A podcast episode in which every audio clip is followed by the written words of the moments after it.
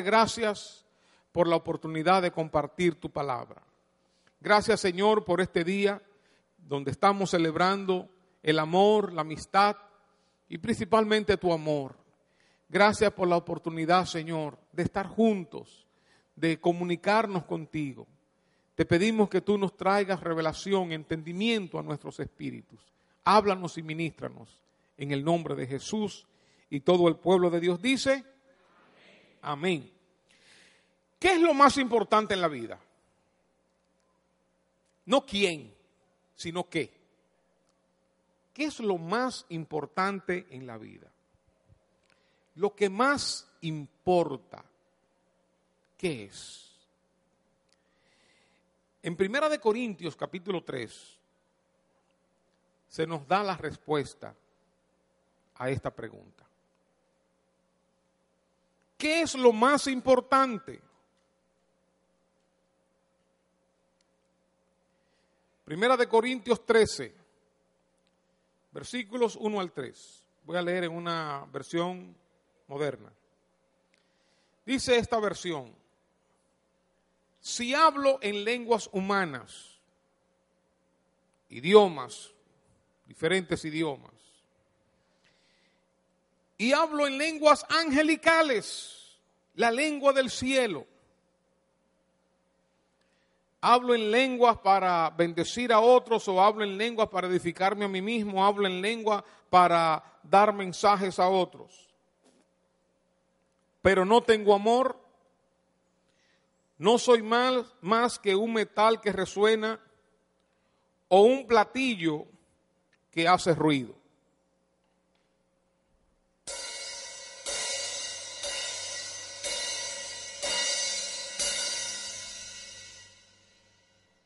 ¿Qué es eso? Nada. Un platillo que hace ruido. Pero no solamente eso, si tengo el don de profecía, puedo decirle a otras personas palabra de Dios, puedo decirle a otras personas lo que Dios quiere de ellos. Tengo revelación de eso, tengo ese don para comunicar las cosas que van a venir sobre una persona, una familia, una ciudad, esta tierra. Y entiendo todos los misterios. Wow, ¿cuántos misterios tiene la vida?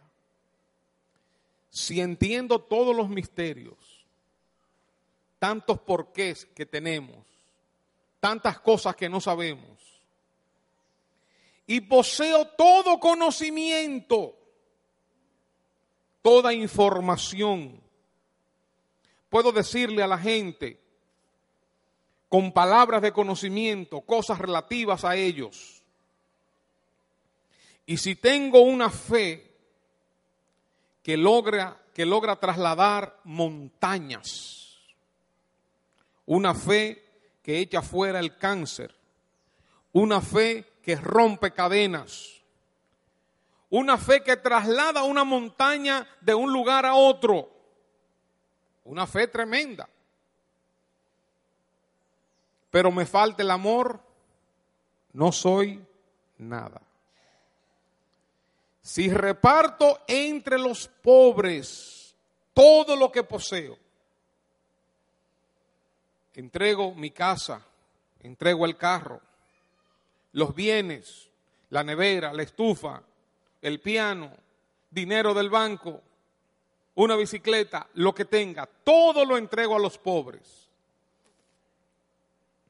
Y aún entrego mi cuerpo para ser quemado por una causa. Me echan gasolina y me quemo. Para que lo consuman las llamas, pero no tengo amor, nada gano con eso. ¿Qué es lo más importante en la vida? ¿Qué es lo que más importa en la vida? Dice segunda de Juan, versículo 6, en esto consiste el amor, en que pongamos en práctica sus mandamientos y este es el mandamiento, que vivan en este amor tal como ustedes lo han escuchado desde el principio. Hermanos, la vida consiste en amar. Dios es amor. Y la lección más importante que quiere que aprendamos en esta tierra es cómo amar. El amor es el fundamento de todos los mandamientos que Dios nos ha dado. Dice Gálatas capítulo 5 y versículo 14. En efecto, toda la ley se resume en un solo mandamiento. Ama a tu prójimo como a ti mismo. Toda la ley se resume en un solo mandamiento. Pero obviamente aprender a amar no es una tarea sencilla. Es contraria a nuestra naturaleza egocéntrica. Pero lo bueno de esto es que contamos con la ayuda de Dios. Tenemos el Espíritu Santo y a través de su Espíritu el amor de Dios ha sido derramado a nuestros corazones. De modo que Dios nos da la capacidad de amar. Y también tenemos toda la vida para aprender a amar. Por supuesto, Dios quiere que amemos a todos, aunque la Biblia establece un orden. Primero, amar a Dios. Ese es el orden. Después, amarte a ti mismo. Ama a tu prójimo como a ti mismo. En tercer lugar, dentro de ese prójimo, la Biblia enseña que amemos a nuestra familia. El que no provee para los suyos, dice, es más que un incrédulo, es peor que un incrédulo. Luego a la familia espiritual, la familia de la fe. Y luego los demás, los amigos, los conocidos, los extraños y aún los enemigos. Pero la Biblia hace un énfasis particular en que aprendamos a amar a los miembros de su familia, de la familia de Dios, a los miembros de la iglesia. Por eso dice Gálatas 6:10, por lo tanto, siempre que tengamos oportunidad, hagamos bien a todos, y en especial, mayormente, a los de la familia de la fe. Es decir, que Dios establece una prioridad con la familia de la fe. Y yo me pregunto, ¿por qué Dios insiste en que demos un amor especial a sus hijos, a nuestros hermanos, a nuestras hermanas? ¿Por qué ellos tienen esa prioridad en el amor? Pienso que en primer lugar porque con esa familia vamos a pasar la eternidad, que probablemente no suceda con algunos de nuestras familias, eh, de nuestros eh, familiares carnales, naturales de nuestros amigos. Pero también es el deseo de Dios que su familia, sus hijos, sean fundamental, fundamentalmente conocidas por el amor que se manifiesten entre sí. En el Evangelio de Juan, capítulo 13, versículos 34 y 35, dice Jesús, este mandamiento nuevo les doy, que se amen los unos a los otros. Así como yo los he amado, también ustedes deben amarse los unos a los otros. Y oigan lo que dice el versículo 35. De este modo, todos sabrán que son mis discípulos si se aman los unos a los otros. ¿Qué dice aquí? ¿Cómo van a saber? que somos sus discípulos? Si se aman los unos a los otros. Jesús no dijo que nos íbamos a distinguir, que nuestro mayor testimonio al mundo serían nuestras creencias, nuestras doctrinas, nuestros grandes templos o preciosos templos, o nuestra forma de vestir, o en la forma en que alabamos y cantamos sino que la marca del creyente por lo que nos íbamos a distinguir era por el amor que nos tuviésemos los unos a los otros. Pero no solamente esto, sino que nuestro mayor testimonio al mundo tiene que ver con el amor. Dice Juan 17, 21, te pido que se mantengan unidos entre ellos, Jesús orando al Padre, y que así como tú y yo estamos unidos, también ellos se mantengan unidos a nosotros. Oigan esto. Así para que el mundo, para que la gente de este mundo crea, va a creer que tú me enviaste. El mundo creerá en Jesús como resultado de ver el amor y la unidad en medio nuestro. Es decir, que el amor en medio de la iglesia, en medio de la familia de Dios,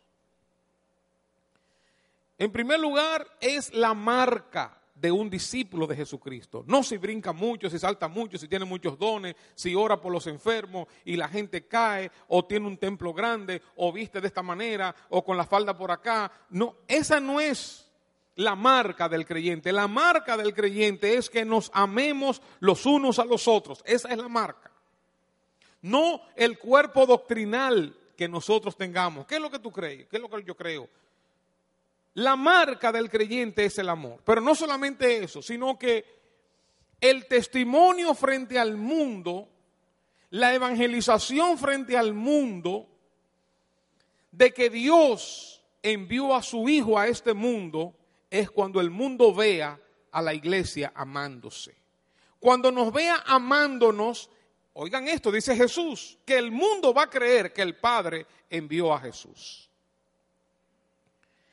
En el cielo nosotros vamos a disfrutar de la familia de la fe para siempre.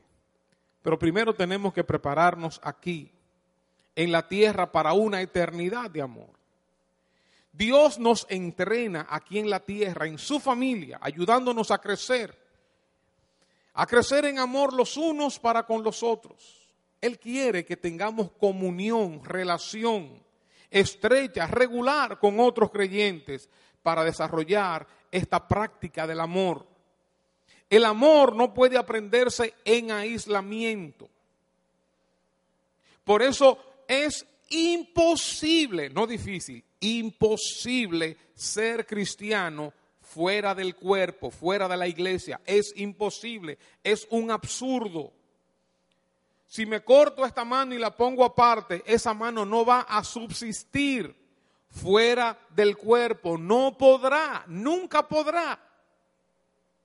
Un carbón que está encendido dentro de una hoguera, un leño que tú lo sacas, no va a permanecer ardiendo, caliente, fuera del fogón, fuera de la, fogata. El amor no puede desarrollarse de manera con una persona aislada. Necesitas estar rodeado de personas para crecer en amor.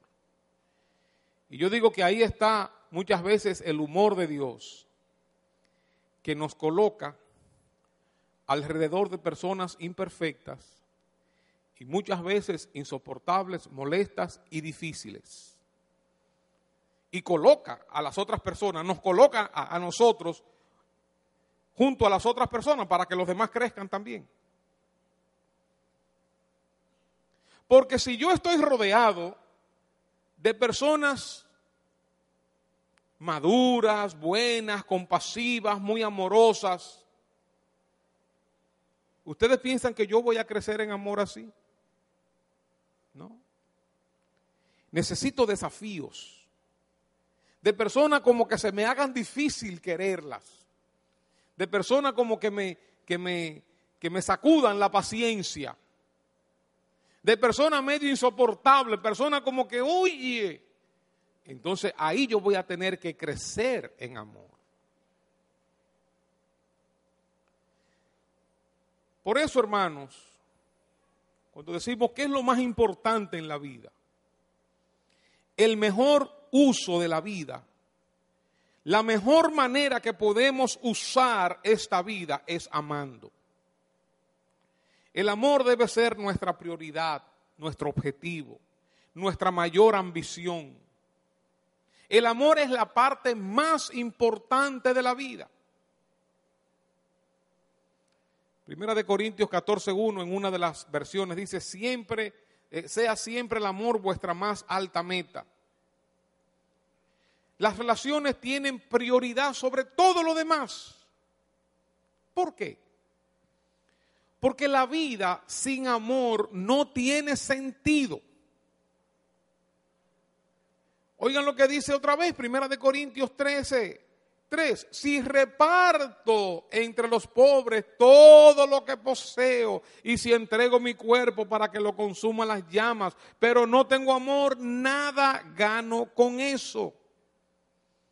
Podemos hacer de todo, hermanos, ser los tremendos predicadores, los tremendos profesionales, los tremendos siervos y siervas de Dios, los mayores ungidos, mayores dones, mayor nivel de fe, mayor desprendimiento, entrego mi ropa, mi cuerpo, me quemo por la humanidad. Y es posible hacer todo eso sin amor. Dice, si lo hago así y no tengo amor, de nada me sirve. No gano nada. Para Dios lo esencial de la vida consiste en nuestras relaciones con los demás. Realmente en ocasiones nos comportamos como si las relaciones fueran algo que conseguimos introducir a nuestros planes. Hablamos de necesito hallar tiempo para la familia, hallar tiempo para los amigos, hallar tiempo para mis hijos, hallar tiempo para estar con mis padres. Estamos tan ocupados que apenas tenemos tiempo para formar y fortalecer relaciones. Pero Dios dice que lo esencial de la vida consiste en nuestras relaciones con los demás. Veamos, por ejemplo, los diez mandamientos. No tendrás dioses ajenos delante de mí. No te harás imagen ni ninguna semejanza de lo que esté arriba en el cielo, etc. No tomarás el nombre de Jehová tu Dios en vano. Acuérdate del día de reposo para santificarlo. Honra a tu padre y a tu madre. No matarás, no cometerás adulterio, no hurtarás, no hablarás contra tu prójimo falso testimonio, no codiciarás la casa de tu prójimo, no codiciará la mujer, etcétera, etcétera. Cuatro de estos diez mandamientos se refieren a nuestra relación con Dios mientras que los seis restantes tratan de nuestra relación con las personas. Pero todos tienen que ver con relaciones. Los diez mandamientos tienen que ver con relaciones.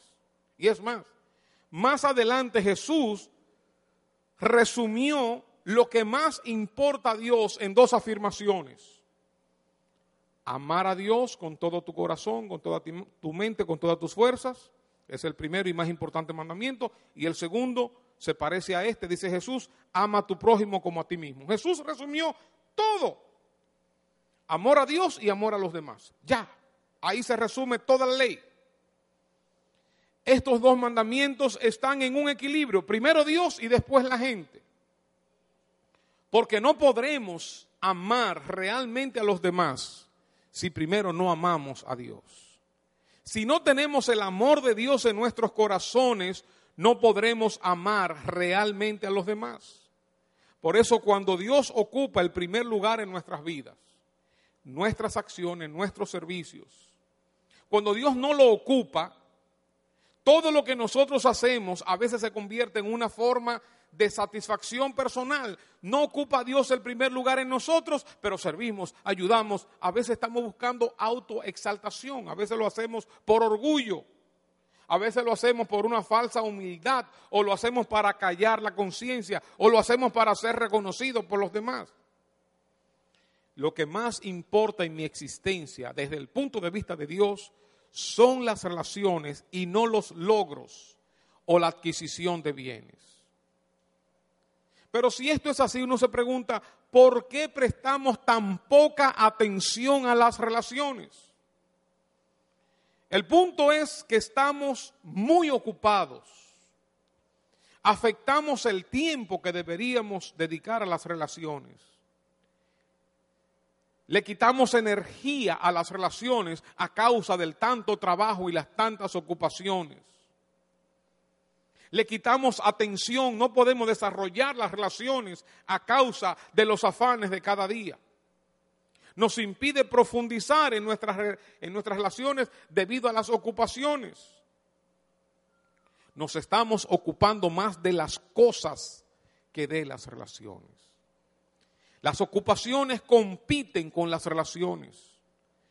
Legítimamente nos preocupamos en ganarnos la vida, en realizar nuestro trabajo, en realizar nuestros estudios, pagar las cuentas, en lograr nuestras metas, como si vivir consistiera en cumplir estas tareas.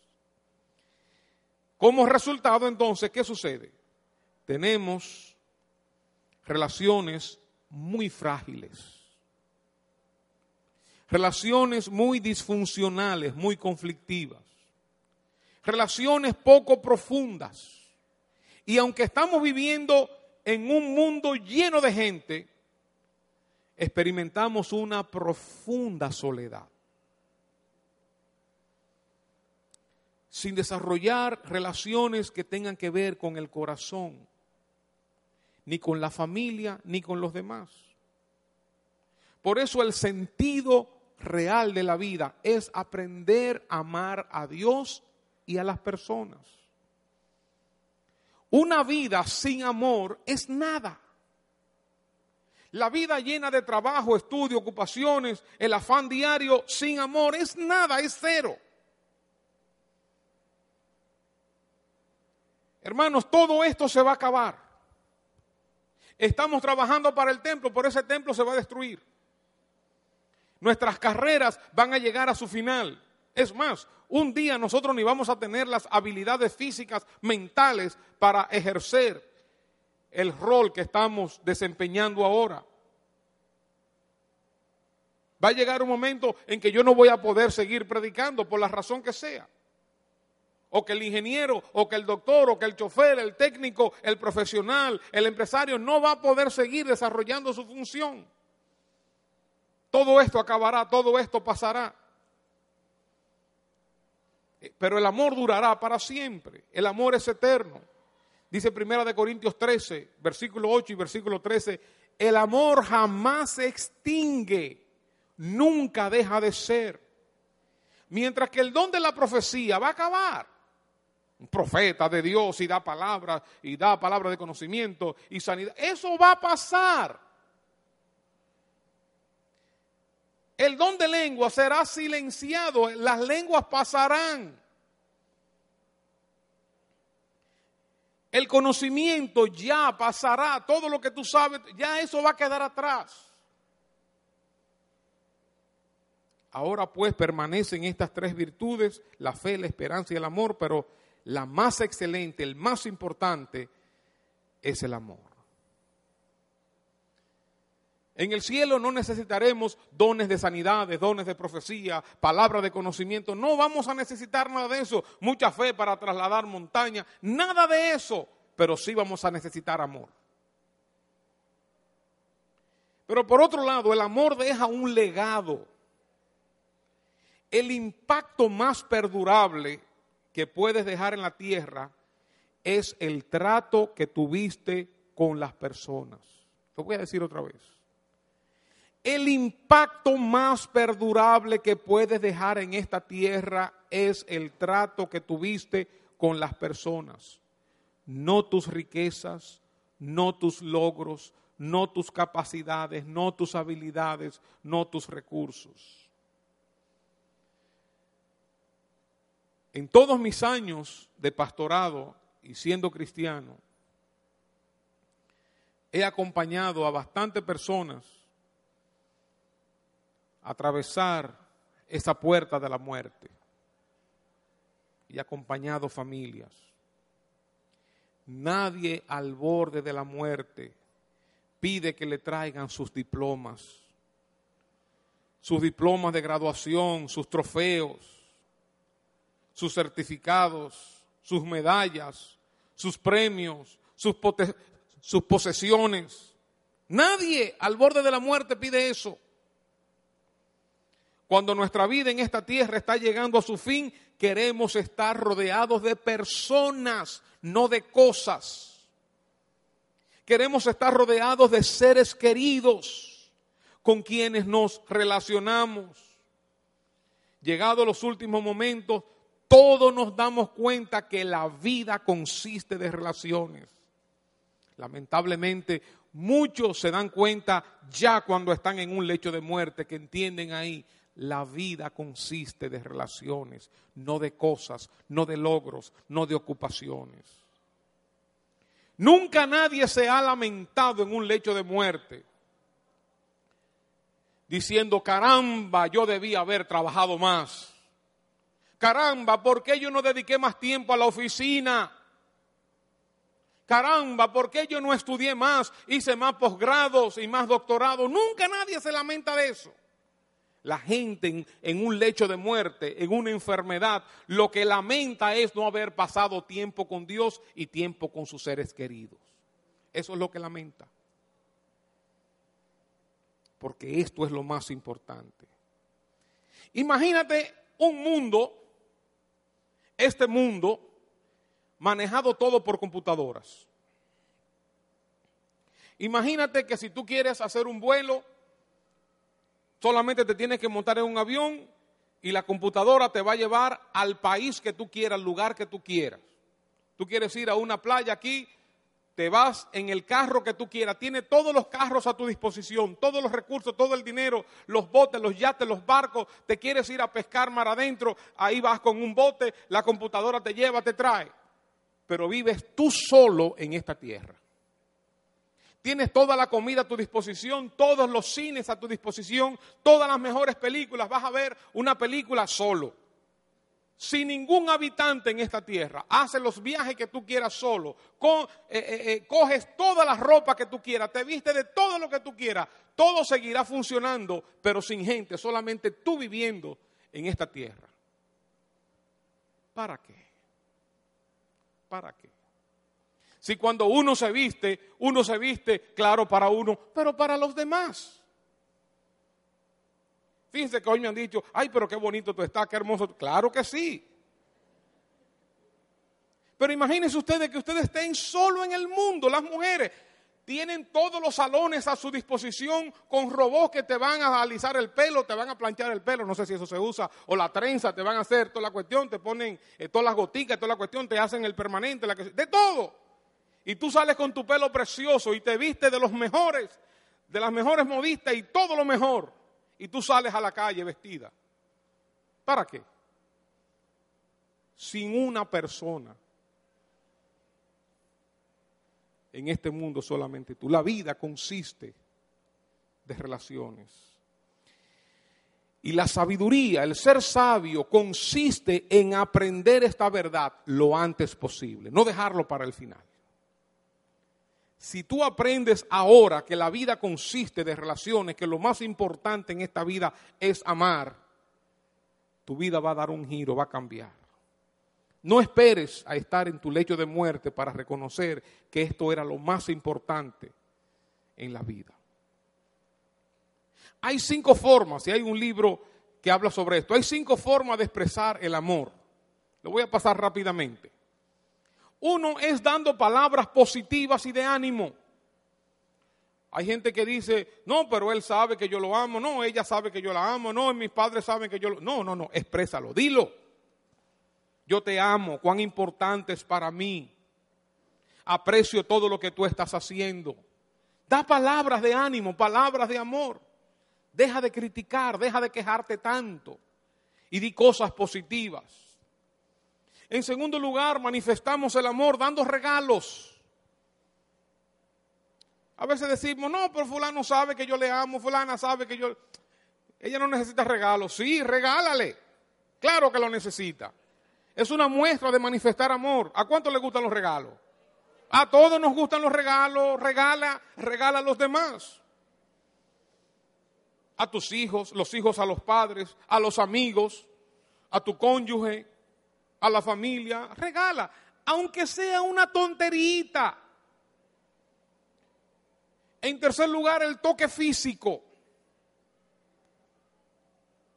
Imagínense que tú te pases una semana, una semana sin que nadie te toque.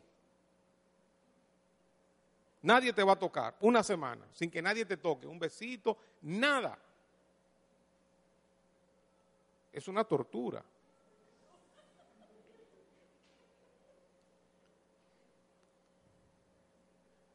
Aprende a abrazar. Aprende a tocar, a pasar la mano por la cabeza. Aprende a dar un abrazo jugoso, a dar un buen apretón de manos. Aprende a hacerlo. Había un personaje famoso que tenía fama porque daba la mano así, como una mano muerta. Señores, ¿qué es eso? Da la mano con ánimo, con calor. Yo recuerdo una vez una persona también de por allá arriba, me, dio la mano así, como le agarré la mano, le di un buen apretón de manos. Y hay personas que no saben ni siquiera abrazar, te abrazan así como de lado y te sacan el hombro entonces así. Tú no puedes penetrar, o si es, con, si es de frente te sacan el pecho así. Pónganse de pie, vamos a practicar. Dale un buen abrazo jugoso o un buen apretón de manos a alguien.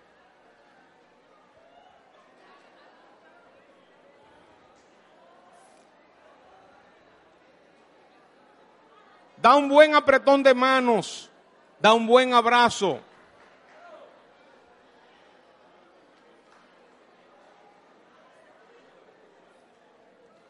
Esas son manifestaciones del amor.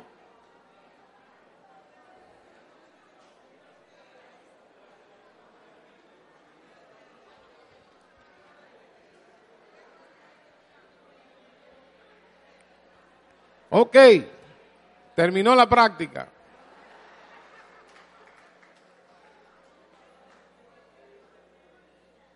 Y yo entiendo, yo sé que hay muchas personas que han sido criadas con mucha distancia, con mucha frialdad, y no saben abrazar, no saben tocar, dan la mano así, como que tú no sabes cómo que se la va a agarrar.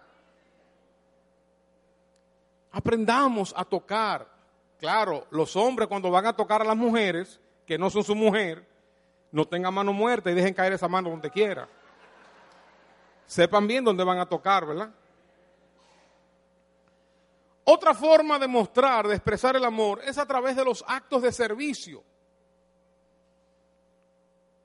No esperes que los demás te sirvan y tú esperando y mandando. Sirve, inviértete, sacrifícate por los demás. Y el último, que es el que quiero destacar, pasando tiempo juntos. Todas son importantes, pero quiero destacar este último punto. El tiempo es una de las mejores expresiones del amor. El tiempo es el regalo más preciado que tenemos porque es limitado. Tenemos 60, 70, 80 años, lo que sea, para vivir. Es un tiempo limitado. Podemos producir más dinero, pero no podemos producir más tiempo. Cuando le dedicamos tiempo a una persona, le estamos entregando una porción de nuestra vida que nunca podremos recuperar. Nuestro tiempo es nuestra vida. El mejor, regalo que le puedes dar a alguien es tu tiempo. No es suficiente decir que las relaciones son importantes. Debemos demostrarlo en acciones, invirtiendo tiempo en ellas. Las relaciones exigen tiempo y esfuerzo. No es suficiente decir, no, para mí, mira, tú eres mi amigo, o mi esposa, mi matrimonio, mis hijos, o yo con mis padres. No, no, no es suficiente decirlo. Se necesita inversión de tiempo. A muchos de nosotros nos cuesta entender esto. Principalmente eh, algunos padres o también hijos, damos de todo a los demás los hijos proveyendo a los padres ya que están eh, mayores y proveyendo y proveyendo, o los padres proveyendo para sus hijos, proveyendo y la universidad y el colegio, sustento, todo. Sin embargo, a veces vemos a estas personas inconformes. Nosotros les juzgamos y decimos que son malagradecidos. Y no entendemos que ellos no quieren lo que le damos, nos quieren a nosotros. Tiempo con nosotros quieren nuestros oídos, nuestra atención, nuestra presencia, nuestro tiempo. Este es el momento de amar. Es el momento de entregarnos a los demás, de fortalecer las relaciones. Este es el momento de invertir tiempo en los demás. Hermanos, las circunstancias cambian, las personas se mueren, los hijos crecen, no sabemos lo que va a suceder mañana. Y después estaremos lamentándonos, oye, yo quise haber pasado más tiempo con mi mamá o con mi hijo o con este amigo, con mi hermano. Ay, yo quería pasar más tiempo. Este es el momento, ahora es el momento para invertir tiempo en esos seres queridos. Hoy es el día para amar. Hoy es el día para expresar nuestro amor. Un día nos presentaremos delante de Dios. ¿Qué le diremos? ¿Qué justificación tendremos para explicar que le di más importancia al trabajo, a los proyectos, a las cosas que a las personas? Quiero terminar haciéndote tres preguntas para que las respondas dentro de ti. Con toda franqueza, respóndete, ¿son las relaciones mi prioridad? relación con Dios y relación con la gente. ¿Son las relaciones mi prioridad? La segunda pregunta. ¿Con quién o con quiénes debería comenzar a pasar más tiempo? Piensa en algunas personas con quién o con quiénes yo debería comenzar a pasar más tiempo. Y en tercer lugar, ¿qué cosas necesito limitar, cambiar en mi agenda para conseguir ese tiempo? ¿Qué sacrificios debo hacer? Voy a hacer otra vez las tres preguntas con toda franqueza, ¿son las relaciones mi prioridad? Mi relación con Dios y mi relación con la gente. La segunda pregunta, ¿con quién o con quiénes debería comenzar a pasar más tiempo? Y la tercera pregunta, ¿qué cosas necesito cambiar, limitar, sacrificar en mi agenda para conseguir ese tiempo? El mejor uso que le puedes dar a la vida es amar. La mejor expresión de amor es el tiempo. El mejor momento para amar es ahora. Dios nos bendiga.